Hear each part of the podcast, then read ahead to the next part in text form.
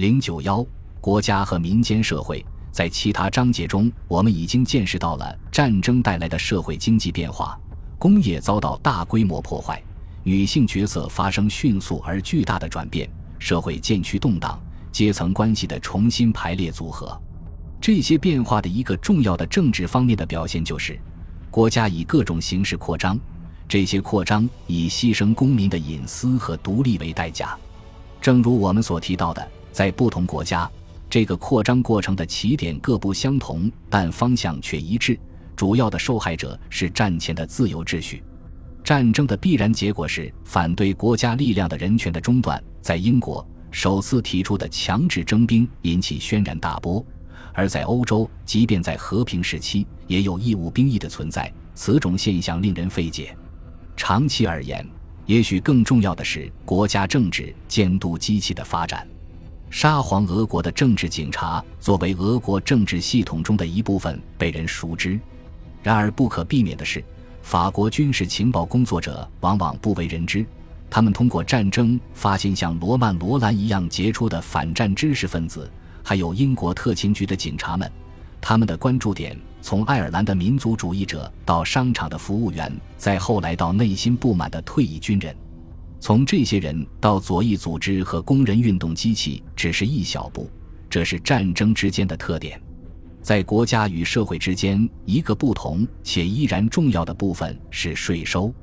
战争增加了公共支出，这些支出多为军需品和军队支出，他们受到税收资助。税收在每个地方都使人不悦，而且税收的必要支出比大多数公民所认为的要少得多。通过提高战争贷款，或通过印钞和引发通货膨胀这些手段，几乎是普遍现象。但战争中幸存下来的公共支出形式，对战后整个欧洲高消费政府的维持做出的最大贡献是支付形式的转变。针对特定社会群体的社会福利支出，要么是因为他们的需求很大，要么是因为他们构成政治威胁。失业津贴和公共住房计划就是典型的例子。自由主义者不喜欢这种隐晦的额外税收，以及它在劳动力自由市场中造成的扭曲。欧洲国家从战争中学习到怎样干涉私人行为，至少干涉了工人阶级的私人行为。英国政府确保士兵的妻子得到一份异地津贴，条件是必须忠于他们的丈夫，并细心照顾抚养他们的孩子。在战争结束后不久，法国收紧了已经很苛刻的重大国策，方法是禁止控制生育。总体来说，这些转变使国家向更加注重道德转变，而在战争之前，这些只是由中产阶级的慈善志愿组织来完成，例如英国的慈善组织和法国的天主教堂。最终，国家和社会的边界被永久的模糊掉了。但界限也可能因为战争工业关系的改变而更加清晰。除了德国，战前的福利系统主要基于工会组织的兴起，这种组织是自发的。在英国和法国，他们在战争前就采取了许多措施来使这一整体融入国家福利系统。例如，英国1911年就通过了国家保险法案，以及其他许多力图阻止工会的运动。因为这些运动产生了许多政治风波，与此同时，工会与工厂主就福利也难达成一致。工业的买卖双方最想做的就是不让国家干预，尽管有些工厂主想拉拢国家来承受弹性成本，而工会领袖意识到他们双方的社会成员无法提供足够的帮助。国家、工会和工厂主可以被看作是三个独立的实体。国家起着控制工会和工厂主之间的矛盾的作用。此外，国家还可以维护公共秩序，这就是战争前自由国家的特点。而在战争期间，正如我们所见，各国政府都迫使工会和工厂主加入了战争。